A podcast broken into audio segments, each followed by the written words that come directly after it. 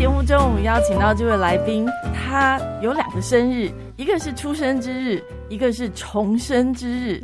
为什么会说重生之日呢？因为他曾经濒临过死亡，因为知道死的那个过程，再重新活过来之后，对他来说是有非常多的改变。我们邀请到的就是钟卓辉钟博士来到节目当中来分享他的最新的两本书，一本叫做《星耀》，一本叫做《自愈》。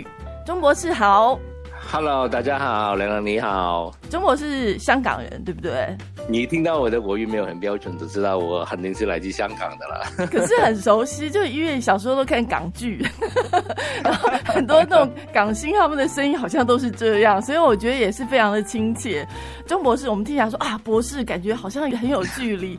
其实，在看他的书，然后再看他的 YouTube 影片的时候，就觉得他是一个非常亲切的人，而且他会。登山、开船、潜水、滑雪、跳舞、射击，射击还得过金牌，然后还会茶道、香道，反正有舞道，对不对？然后也是催眠师，也是心理咨商师，也是品酒师，还有潜水教练。请问钟博士，目前预计还要学什么？没有啦，就是我爱玩啦，就是什么都学学一点啊，人生就比较比较精彩一点嘛。其实我跟你说，最难是什么？最难是学做人。真的做人真难，人生真的很难。钟博士他其实是认知心理学博士。对对对，认知心理学。什么是认知心理学啊？OK，那我简单介绍一下。其实心理学有很多不同的范畴的。比如说，有时候大家会比较容易听到的是临床心理学，对，他们会比较做有关于心理智商、心理治疗的。以后也有一些是儿童心理学的，他们比较会跟儿童心理有关系，也有教育心理学家。但认知心理学呢，其实哦，认知就是我们人怎么去认识、怎么去知道这个世界。嗯，那他们研究的范畴就是说，哎，我们。看这个世界，我们收到外界的瞬时，其实都是一样的，是不是？但是进到你的脑子里面，你会有不同的解读。以后因为这个解读，你会有不同的反应、不同的情绪、对不同的思想。那到底中间里面，好像我们好就是老子也有一个 black box，一个黑色的盒子，它是怎么运作的了？所以我们都是专门研究这一块的。哦，所以啊。像嗯，最简单的一个例子好啦，就你们肯定有听过什么？呃，我放半杯水在你面前，为什么有些人会看到半杯是满的，有些人看到半杯是空的？这个就是我们的认知，我们怎么去解读这个景象？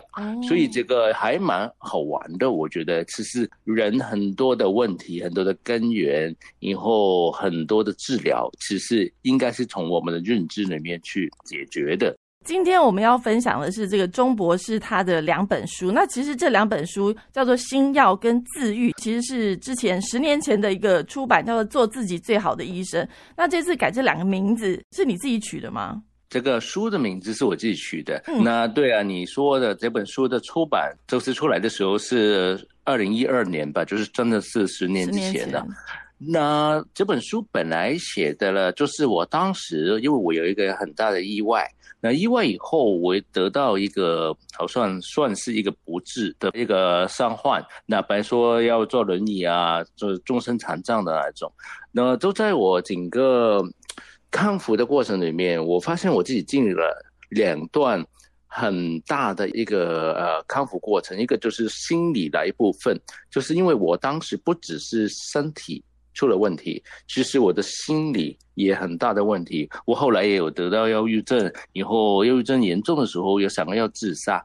那后来走过这一段以后，才慢慢再回到我怎么去治疗我身体的部分。所以我。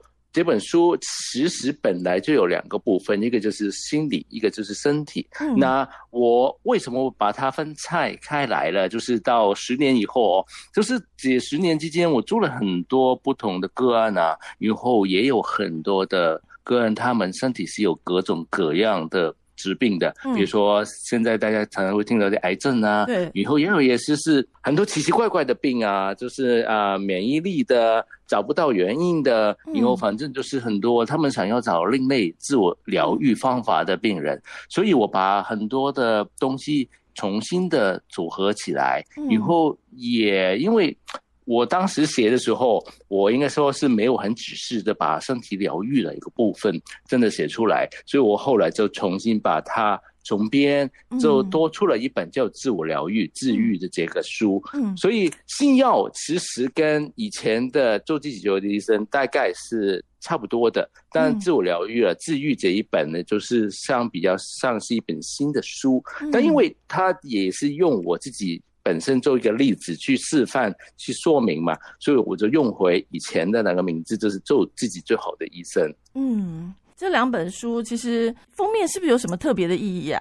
就它上面图示是什么意思呢？OK，如果听众有看过书的封面呢，你会发现，哎，两本书的封面中间都有一个图案。嗯，那我先说说《新药》这本书好了，《星耀》中间那个图案，应该很多人都没有看过吧？这个叫神心几何图案，就是它代表的英文名字叫一个。Chest hero 就是代表一个心脏，就是人的心脏的一个图案来的。它其实是一个，你可以说是 art 跟 science，就是一个数学家，然后他也是有研究啊人体的解剖的。那它刚好就是人的心脏的一个代表，然后很好玩的。我觉得我刚看到这个图案的时候，我就觉得跟我们人的心轮。有没有听过？就是不同的脉轮嘛，就是很有感应的。因为它刚刚哎，原来就是心脏的一个代表。以后更好玩的是这个图案，如果你把它变成一个 three D，你要把它旋转，它就会变成一个 bell shape，就是一个钟的。一个形状，你要刚好大家，我不知道大家知不知道，我的名字叫 Bell。对，OK，所以我就觉得，哎，这个好像就是我的图案呢。哦，没有了，我就觉得好像有很多种意义，刚好是新的力量，以后也是从我跟我自己的名字，好像也有一点 一点点关系。我就想说，哎。在我书里面，我也用到很多的有一些我们叫做图腾，有一种很神秘的力量。嗯，我觉得，哎，那我就把它用来做封面了。那当我要想，哎，那治愈这本书的封面到底用什么呢？我很快在我脑海里面就跑出了一个。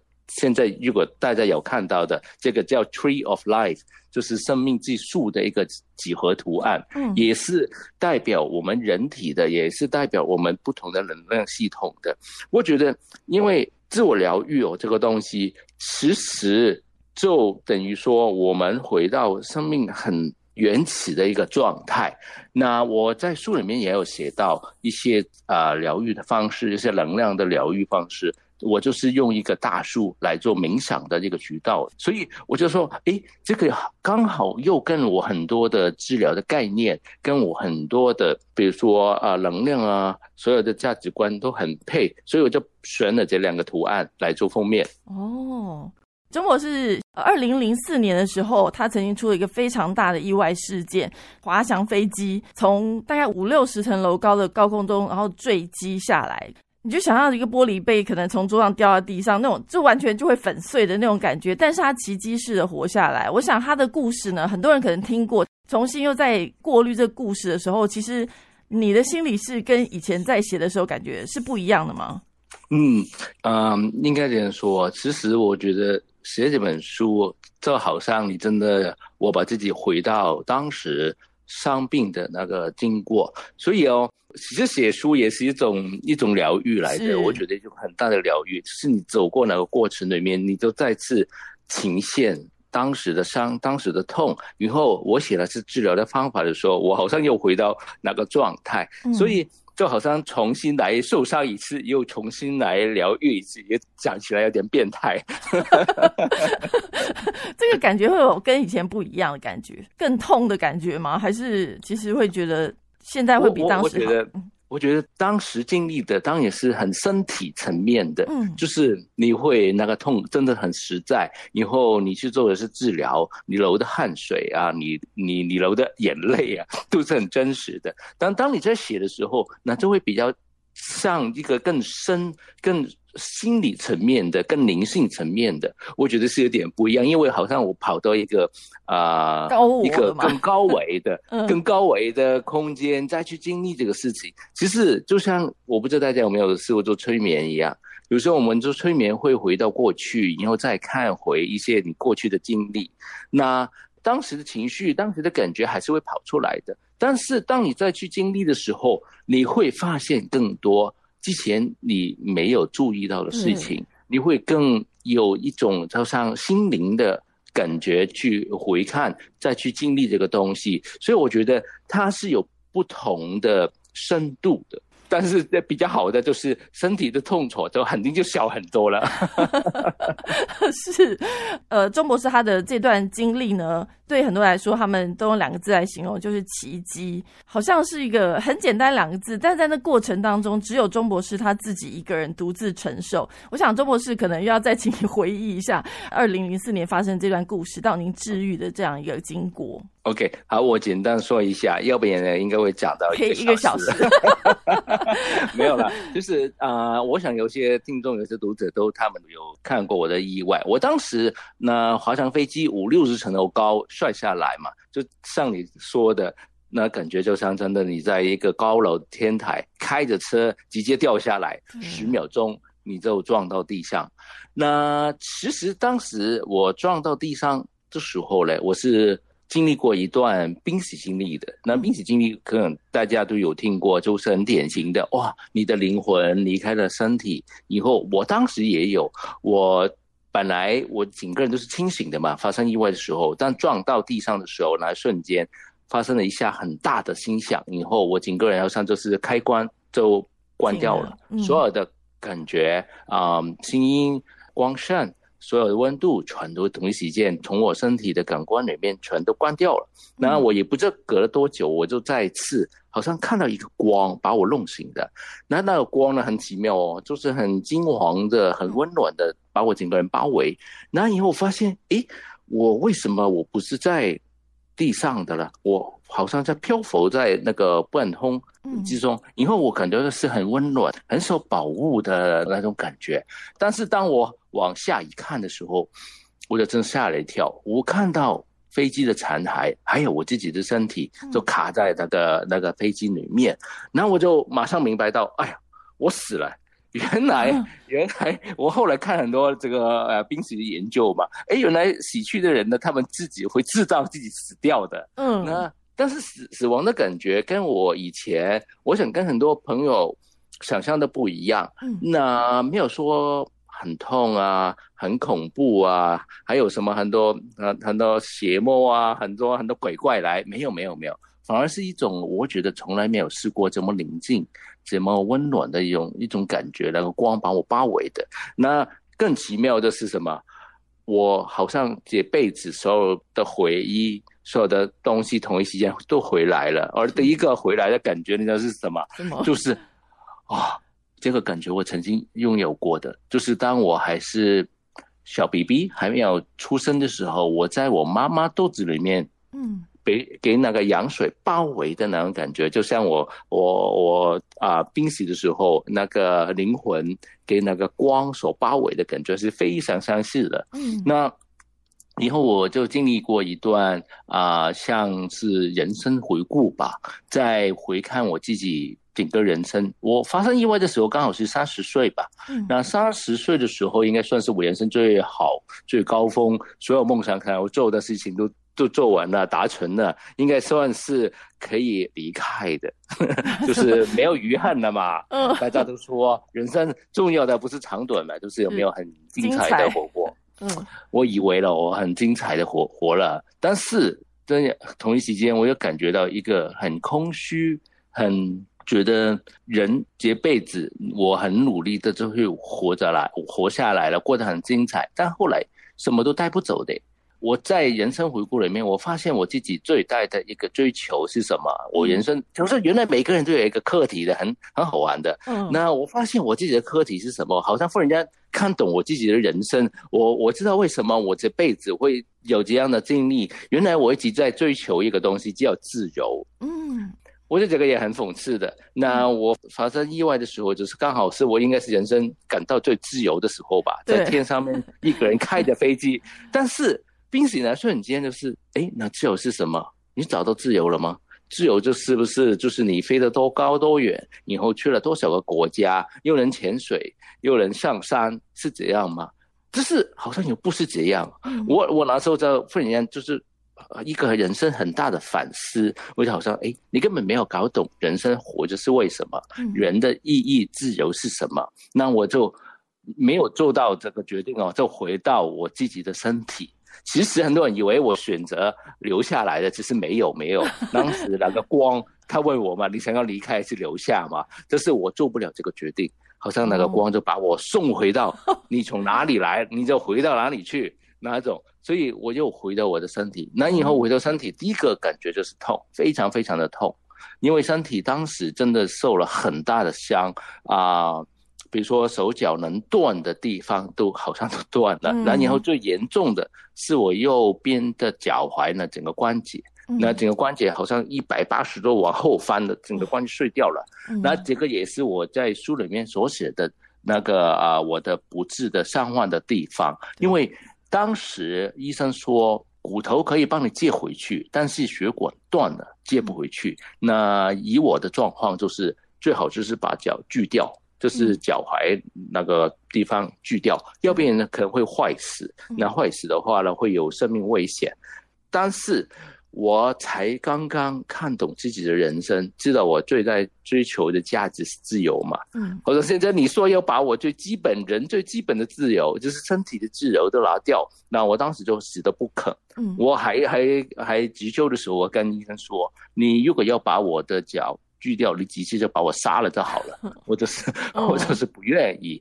所以后来医生也因为没有及时的生命危险，以后也没有我同意，他就帮我把脚就是留下来了，就是借回去。但是他已经说了，那个血管、那个血液没有流通的话，一个星期它还是会坏死的。那时候还是要把脚锯掉的。但是有很奇迹哦，很奇迹，也不知道为什么 那个脚一个礼拜以后就没有坏掉。但是医生就说，虽然脚是保留下来了，但是那个骨骼里面他们找不到那个血液的流动，等于说一棵树啊，真的，我觉得很多东西跟大树都有关系。如果你把它截断了，以后没有血液流通的话，在医学文献里面呢，他说。一年的时间，嗯，它还是会坏死的。就是有时候你会看到一棵大树，你外表看起来好像好好的，但是忽然间有一天，它整个就塌下来了。嗯，他就说我的骨头就像这个状况，有一年的时间，这种缺血性坏死，在医学研究上面没有药可以治，也没有什么手术可以动，就只有等它真的是完全坏死了之后，再看看做什么手术把骨头融合还是怎样。但是你就可能不能再走路了，所以这当时就是我我面对的一个不治上患的状况，就西方医疗了，医院所有的医生都说你的治疗无效了，这个他们都没有办法。嗯，通常听到这样就会觉得很绝望，已经觉得好吧，那就听医生的。可是你 你当时又做了什么样的决定呢？其实我我觉得哈，我自己。做过很多个案，我我发现有两个两种很极端的反应的。通常你听到这个状况，要不然你就是好像忽然之间哦有了一个新的目标，就是意志更坚定的说，哎，我一定要跟这个病搏斗的，一定要打胜仗哪种？要不然就是很消极，就是说，哎，医生都说没办法了，难道我是神吗？我可以做什么奇迹出来吗？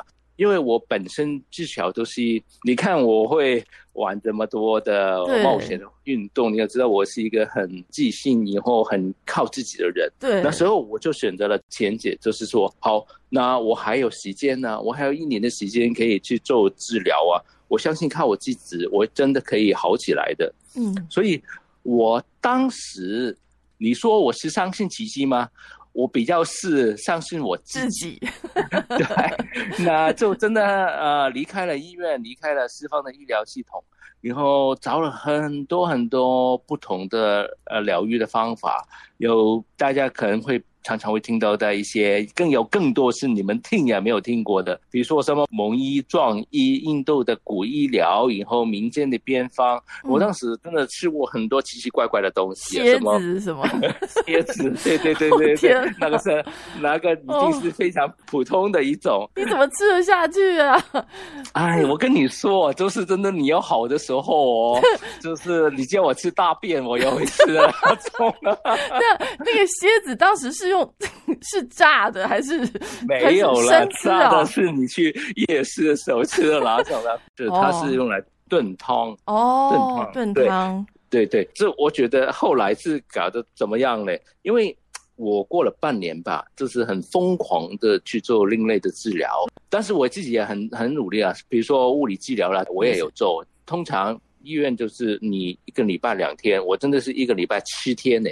以后做很多中医的针灸啊、推拿啊，以后自己的锻炼啊，以后去看不同的治疗方法。我是从星期一排到星期天，早上九点到晚上九点，非常的积极。但这样会不会有点过度努力呀？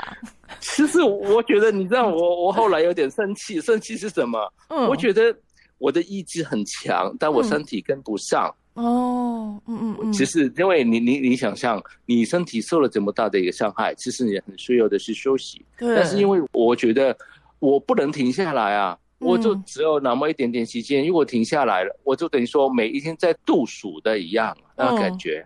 所以我我有半年的时候，我真的很疯狂的去做福建的治疗。嗯。那为自己编了一个比上班更疯狂的一个 这个康复康复工作表。哦。但后来就是因为我太就是太 aggressive 了，就让自己身体很多的部分都出现了不同的损伤。然后以后最严重的就是有一次我拉伤了好几个地方，你有送到医院去，那时候真是躺着连起来都起不了。那医生就拿着来的报告说：“哎，你的脚，比如说当时的那个整个不是说断裂了吧？那骨头的结合都没有。”一般来说，骨头断掉，它可能一个月、两个月，它自自己会融合回去嘛。嗯，那当时因为我的血液都已经就是骨头里面的血管都已经断掉，所以他说你没有血液流过，就是没有滋养嘛，它是不可能再生回来的了，会坏死。对，所以它一直在坏死。嗯，所以。你做什么，其实，在他们眼里面就是没用的。嗯，那反而就是说，他说我很多的器官，比如说我的肝脏、我的肾脏，因为吃了很多奇奇怪怪的药物，嗯，都出现了不同程度的中毒。嗯，真的就是，对他说你要停掉你所有的什么康复的治疗的东西，要不然他说你脚没还没坏死，你的内脏对，这首先会坏死。所以那时候我就整个人就好像又从本来意志很强的，就是经过了半年的努力，原来最后发现我好像一直都是就是没有做出什么的效果，反而把身体很多地方都弄得受伤了。我想很多病患都是这样啊，你很努力很努力，那经过一段时间，你就开始会怀疑，会怀疑真的吗？我真的能做出这个改变吗？奇迹就真的会发生在我身上吗？我自己可以创作这个奇迹吗？嗯，就我开始怀疑了。到最后，我完全放弃，是因为我碰到一个神医。我想这个也是很典型。我觉得，我觉得我是很典型。你知道，哎，大家可能不知道，我发生意外的时候，嗯，其实我是一名警察来的，我是香港的警察来的。对对对，嗯，我后来就没有再当警察了。大家。知道警察都会在呃电视上面跟你说小心这些骗徒，他们说的什么什么神医啊，什么帮你祈福啊，哪哪种都是骗钱的啦。对，这个我自己也算是做这个工作吧，但是我没想到哈，人真的在你觉得很绝望、很害怕的时候哦，你真的会没有理智的。对，因为我已经没办法了，我做什么都没用了。那当时。有朋友说有一个神医，什么呃，刚好经过香港，是什么那种中南海的那种那种啦神医啦，那有什么特异功能的，就是还要给很多红包才能可能看哪一种哦。嗯，那就问我要不要试。我其实我之前我我怎么都没有找这些的，但没想到我人真的快要绝望的时候，我就真的好好，那我去吧，我试一下吧，反正我我没路可以走了。嗯，那我跑去看了这个神医，当年看了几次，这好像我应该是说他会一点气功，以后呢会跟你说很多奇奇怪怪的东西，比如说你的病。你的意外不只是单纯的病跟意外，它还有一些就是不干净的东西啊，嗯啊，说很多就是啊前戏的你做了一些什么业业障啊，哪种很典型的啦。嗯以后刚好在意外发生的时候，又真的有些奇怪的事情发生过。如果你在书里面，你你会看就会看到我有写过一个东西，就是说意外发生之前的一天，嗯，刚好有一只黑猫，对。跑到你的枕头，在我的房间，以后还在我枕头下面拉了一，然后你竟然不知道，然后就觉得很臭，但是又找不到哪里臭。对对对，但是你你是不是觉得很很很哎，真的，对，怎么可能会有这种巧合的事情啊？好像真的有点不对劲，因为原来人呢都是在哪种状态的时候，你就会真的会没有理智的，我就会说啊，对对对。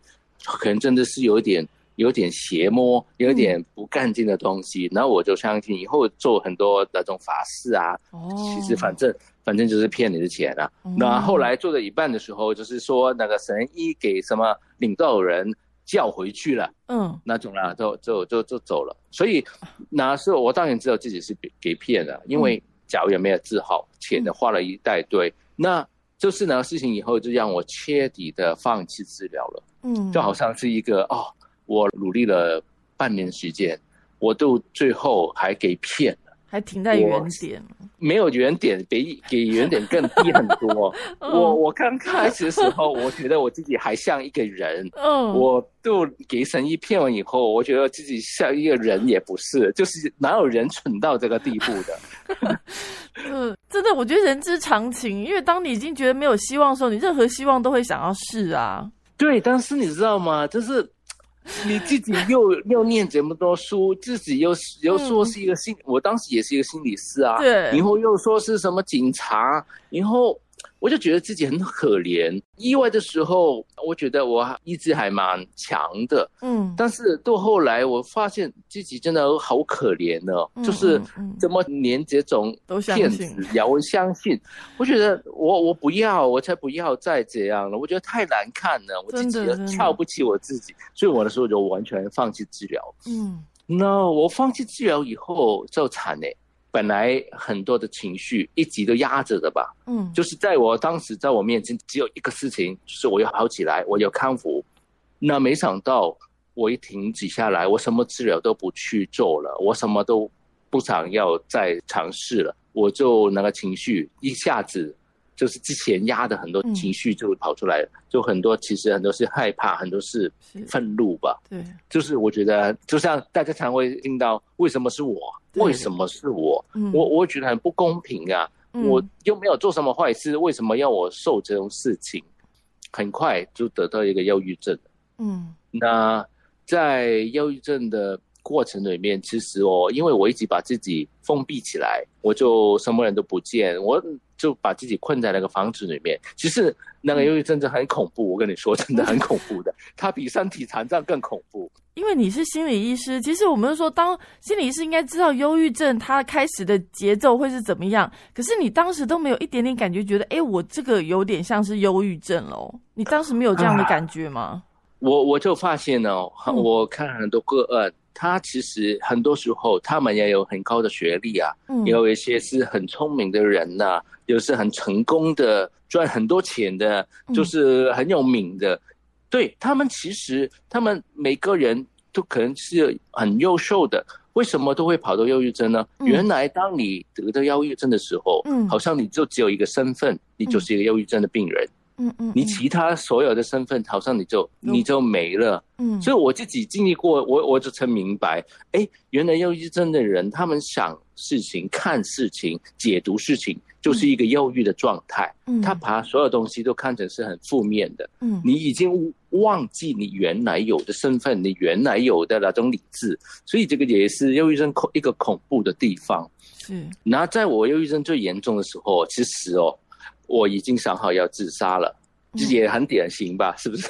对对 对，因为我接受不了医生说到最后你的脚还是会坏死的，以后你这辈子要坐轮椅，这个事情我一直还是没办法接受。我就想好了，当医生跟我说：“哎，报告出来了，你的脚已经彻底的坏死了。”那时候我就会自杀了。那我那时候很变态呀，医生说没 没血流过嘛的脚，我还拿肚子来来刺啊，刺破了的脚，我一看，哎，不是啊，还很痛啊，还有一点血流出来，这算是自残哦，就是 有一点点，有一点点，就是有时候你们会看到一些人，他们会自残，也是，也是一种自我情佛，要好了以后，以后，但是你知道吗？我。当警察的时候，我做了最长的工作，其实是死亡调查。那死亡调查，我主要就是调查那些自杀的、意外死亡的个案。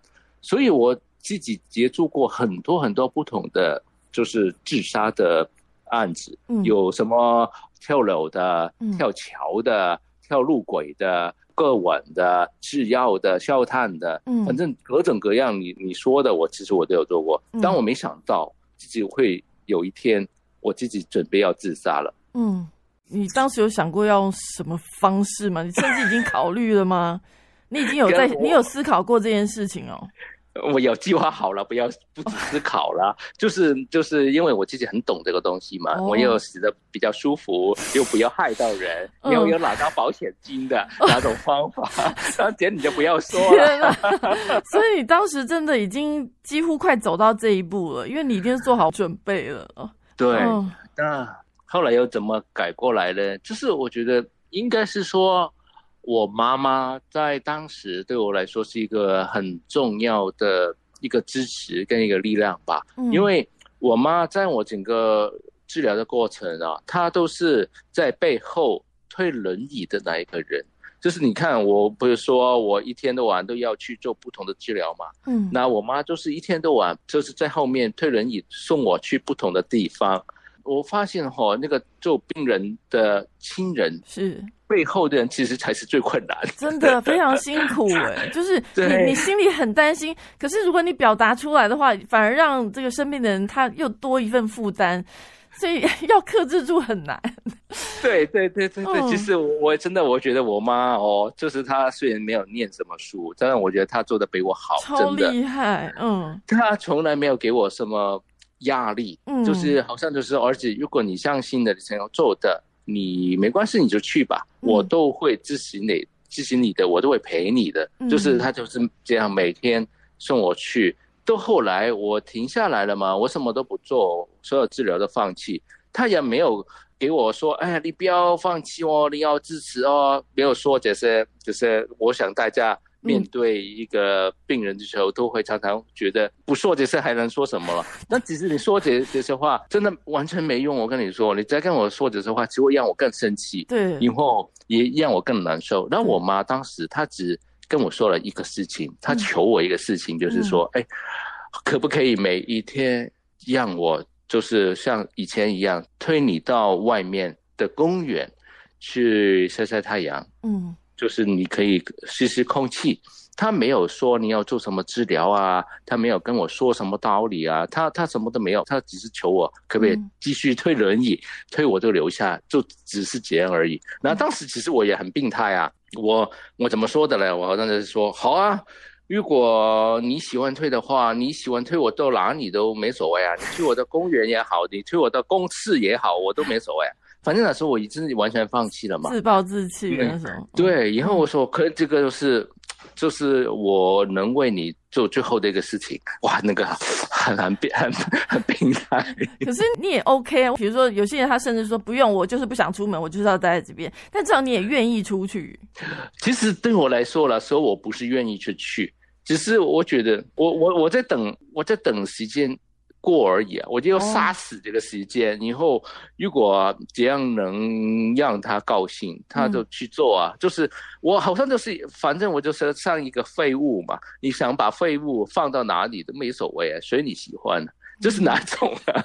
那那以后也有点内内疚的了，当时也有，就是哦，如果只要你你你让你心安一点的话，你去做吧。嗯嗯，真的。嗯，那那但是没想到，我就是在公园那一段时间，哦，我妈也够厉害的哈，把我推到楼下公园以后，她就跑嘞。那我就在哪里 一个人哦，一个人很安静的这样坐着，不是一天两天，一个礼拜两个礼拜哦，一个月两个月哦，嗯，就是。我就是在那个大自然那个公园里面重新醒过来的，嗯，所以我觉得我再次醒过来是有两个很重要的人物，一个就是我的母亲，一个就是大地的母亲，就是在公园里面都是大自然让我看到，就是因为我从来没有试过，真的我这辈子没有试过人完完全全的停下来，嗯，真的坐在这里什么都不做，嗯，好像这个世界。不需要你了嘛？我自己连我自己也不需要我自己啊！当时，嗯，就是你就这样看着这个大自然，嗯，你忽然会看到很多你以前从来没有看到的风景，就是就像哎，一草一木，就是每一个都有自己生命的节奏啊！就是我让我们人每天每刻都是在赶赶这个赶哪个，然后你好像我们没有目标的。以后我们的目标都不是真正的目标的，好像都是在满足很多人、别人而期望而已。但是哦，你看大自然呢，他们都是很活在当下的，他们就是很享受当下有的生命。但是我们很会很执着过去。因为很会担心未来，嗯，我们没有活在当下的，就是我在那段时间重新就再醒过来了，应该是说，你说后来什么把我的忧郁症治好的了？只是大自然。嗯，你那时候说你坐在那边是用小孩子的角度，对，还有老人的速度 看这个世界。其实公园里真的只有两种，就是小朋友啊，然后还有老人，而且你经过你们家那个公园。大概十年都没有进去过，就是认真的在三十岁左右的时候，认真的坐在里面看到这些。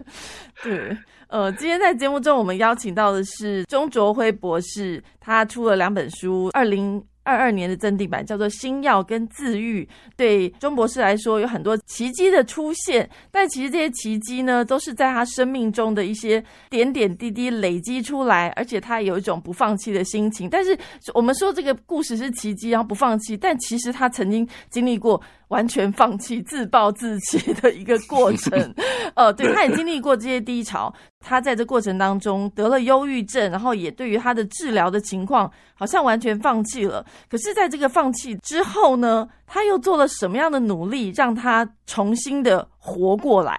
我想，我们刚刚讲到这个忧郁症的部分哦，其实妈妈给你很大的一个支持。家人应该怎么样陪伴忧郁症的患者？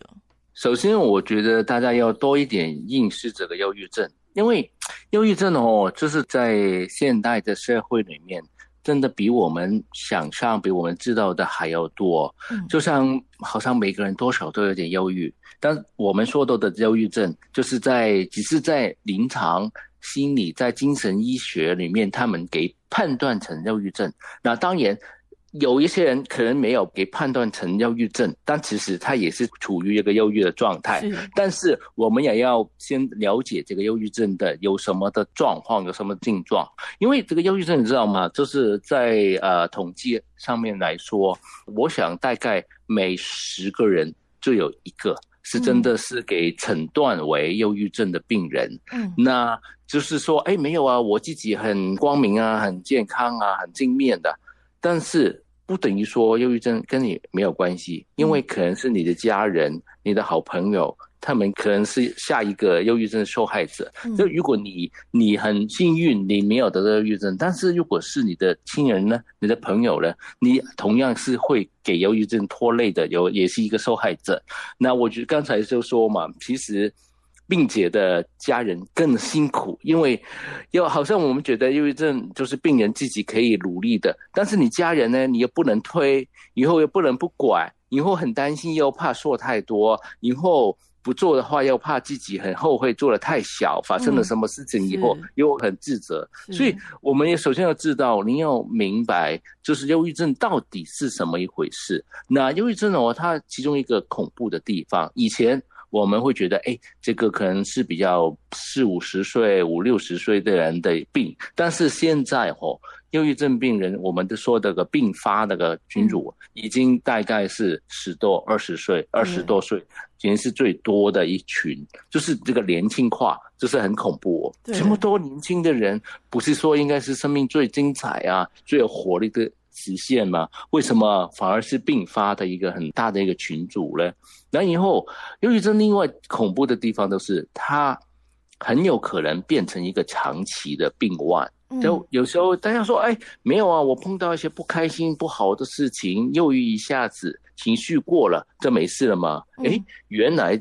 得到忧郁症的人哦，大概就是你得到忧郁症一年以后，嗯，大概还有百分之二十五 percent 的人，他还继续是忧郁的。治疗了一年，还有百分之二十五；那治疗两年呢，还有百分之二十。嗯，他是没办法，好像走出这个忧郁症的。那就是你康复回来了，原来他那个再回来那个忧郁症再回来的机会是百分之五十，哎，就是大概有一半好。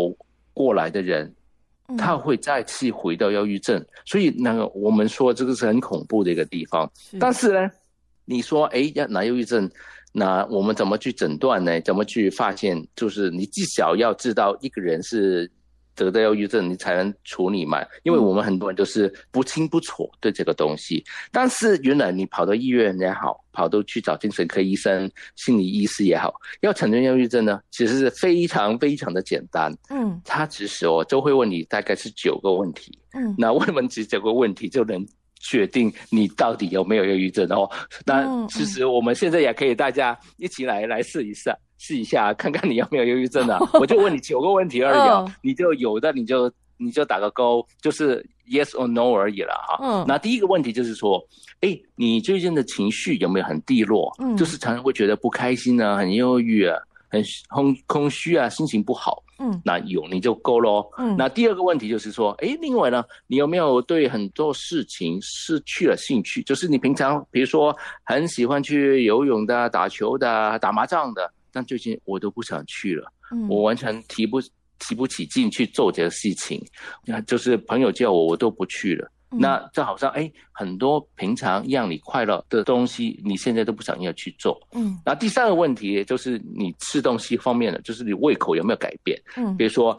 最近，哎呀，常常都不想吃东西啊。要不然在吃的时候就觉得肠胃好像不舒服啊，都是胀胀的，不想吃啊。嗯，更严重的就是，哎，你的体重有没有忽然之间上升了很多？要不然就是下跌了很多。然后第四个就是你睡眠的习惯有没有改变？最近有没有很想睡觉？常常都很想睡觉，睡醒了以后又自己赖着不想要起床。要不然就反过来，就是说，哎，我常常都失眠呢。就是反来反去都睡不着，要不然呢，闹钟还没有响了，我就我就醒过来，醒过来以后又又睡不回去，那那就是睡眠的习惯有没有改变？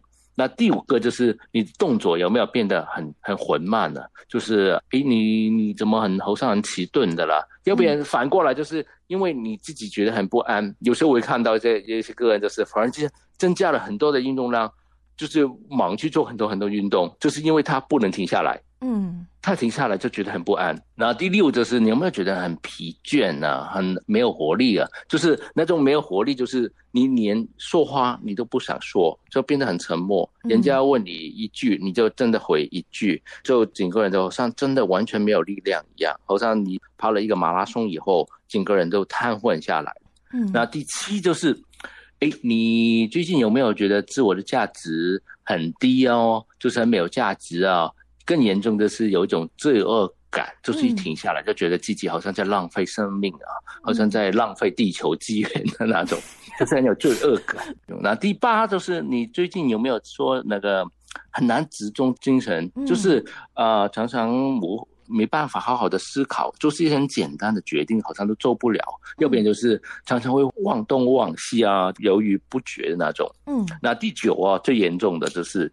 你有没有自杀的念头？嗯，比如说自杀的想法，像我之前更严重，就是有自杀的计划，对，跟行为，可能哦，我已经买好了啊，那个那个碳啊，买好了那些工具要自杀了，嗯，所以其实就跟你聊天的过程里面，就是会跟你讲这九个问题。那如果哈，我跟你说，如果九个问题哦，你有五个以上，嗯，但是必须要包括第一个问题跟第二个问题，就是情绪有没有很低落，跟对事情失去了兴趣。嗯，如果这两个都是的话，那你就会给判断，你那个医疗报告上面都会打了一个 depression，就是你得到这个忧郁症。当然，我们说这个忧郁症哦，那哎，每个人碰到事情不好的时候，肯定会有有不好的情绪啊。所以他要连续出现两周以上，嗯，就是两个星期以上，那你就会给判断成忧郁症。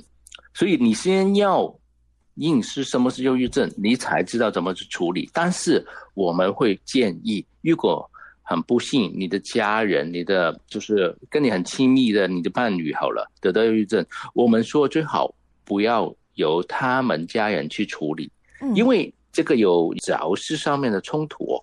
嗯，就是如果你是一个爸爸，你是一个一丈夫，一个一个太太，你就做回太太、丈夫跟爸爸那个角色，你就支持关怀就好了，你不要。尝试去，好像变成一个心理医师，去分析他的问题，以后给他很多的解决的方案。这种还是留给专业的心理师去做，不是说你没有这个能力，是，所以你可能比心理师更清楚那个病人的整个背景哦，对他很了解。但是因为你会有角色的冲突，那就有时候就反过来会变得更复杂。像我妈，你看，我觉得她很厉害，她没有念心理系哦，但是她在整个过程里面，她真的没有没有去做这些事情，没有跟我讲那些事情，她只是做陪伴。陪伴。原来家人最大的支持就是陪伴，以后就是好像说你想要做什么，我都会支持你的，我都会跟你在一起的。我觉得这种无条件的爱，其实就是家人最。